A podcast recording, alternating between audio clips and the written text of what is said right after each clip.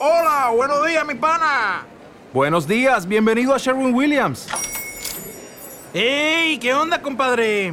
¿Qué onda? Ya tengo lista la pintura que ordenaste en el ProPlus app. Con más de 6.000 representantes en nuestras tiendas listos para atenderte en tu idioma y beneficios para contratistas que encontrarás en aliadopro.com. En Sherwin Williams somos el aliado del PRO. Estás escuchando Universo de Misterios.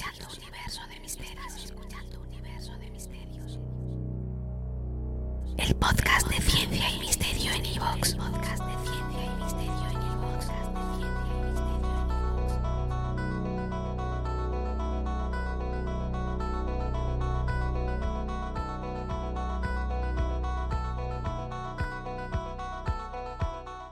Es el sueño de nuestra civilización. De hecho, debe ser el sueño de cualquier civilización. Disponer de una fuente de energía inagotable y no contaminante. Y la humanidad puede lograr ese sueño a través de la fusión nuclear. Desde hace décadas, varios equipos científicos en diferentes países tratan de alcanzar ese anhelo. Y en estos días, los últimos días de 2022, parece que se ha dado un importante paso para conseguirlo. Así que hoy en Universo de Misterios Vamos a conocer en detalle lo que es la fusión nuclear y vamos a seguir la noticia tal y como la ha dado la BBC, que creo que es una excelente fuente de información.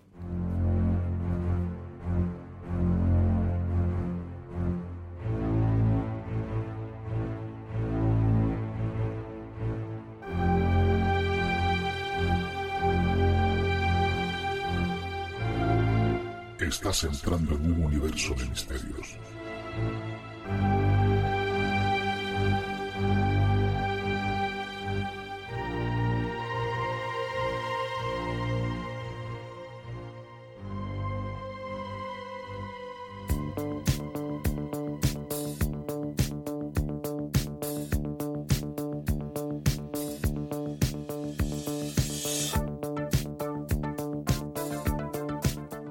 En física nuclear, la fusión nuclear es una reacción nuclear en la que varios núcleos atómicos se unen y forman un núcleo más pesado.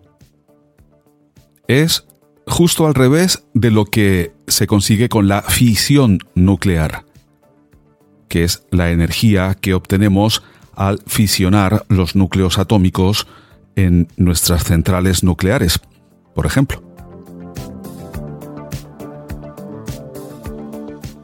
Las reacciones de fusión nuclear son en general exotérmicas cuando ocurren entre átomos más ligeros que el hierro y endotérmicas si son más pesados. Y esta energía calórica emitida o absorbida durante la reacción se debe al efecto conocido como defecto de masa. Las reacciones de fusión medidas por la interacción nuclear fuerte ocurre cuando los átomos ligeros que van a fusionarse disponen de la suficiente energía como para vencer a las fuerzas electromagnéticas que los repelen. Y esas condiciones solo se dan a gran temperatura cuando la materia que forman estos átomos está en estado de plasma.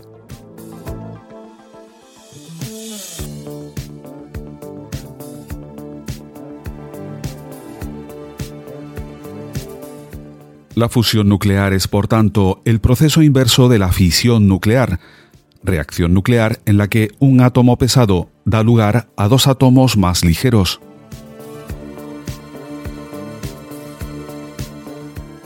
Dada la temperatura necesaria para conseguir la fusión nuclear, en la naturaleza este tipo de reacciones solo puede observarse en el núcleo de las estrellas, donde las temperaturas son del orden de decenas de millones de Kelvin.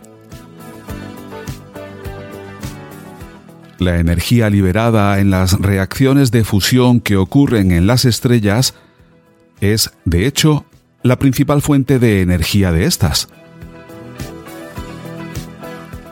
Por lo tanto, cuando en nuestros días al hablar de energías renovables hablamos de energía solar, pues al final el inicio de esta energía solar es un proceso de fusión nuclear que se produce en el interior del Sol. Como este podcast se graba utilizando energía solar, podríamos decir que somos un podcast que utiliza la fusión nuclear para producirse.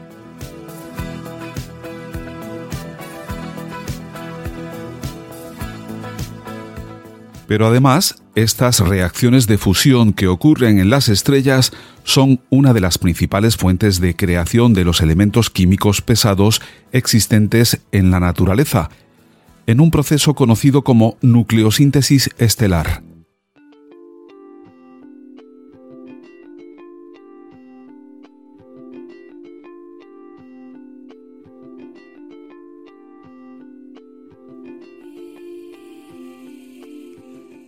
Se dice comúnmente que nosotros estamos hechos de estos elementos pesados creados en los hornos nucleares de las estrellas. Y es cierto, solo que no solo estamos hechos de esto. Más de la mitad del cuerpo humano es agua. Y siendo el agua H2O, es decir, dos átomos de hidrógeno combinados con uno de oxígeno, y siendo el hidrógeno un elemento que no se forma en el interior de las estrellas, si queremos ser precisos a la hora de decir de dónde proviene la materia que nos constituye, pues podríamos pensar que el hidrógeno que tenemos en nuestro cuerpo proviene, se creó, se generó en el Big Bang y que el resto de elementos sí que se formaron por nucleosíntesis en los núcleos estelares.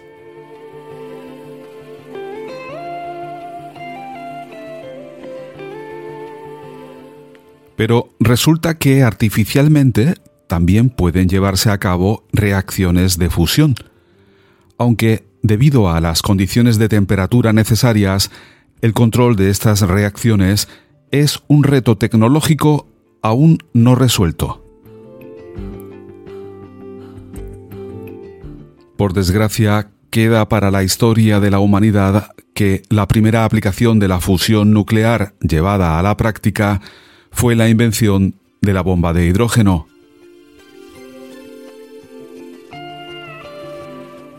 Pero en la actualidad también se investiga cómo mantener las condiciones necesarias para que ocurran las reacciones de fusión nuclear.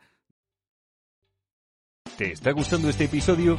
Hazte fan desde el botón apoyar del podcast de Nivos.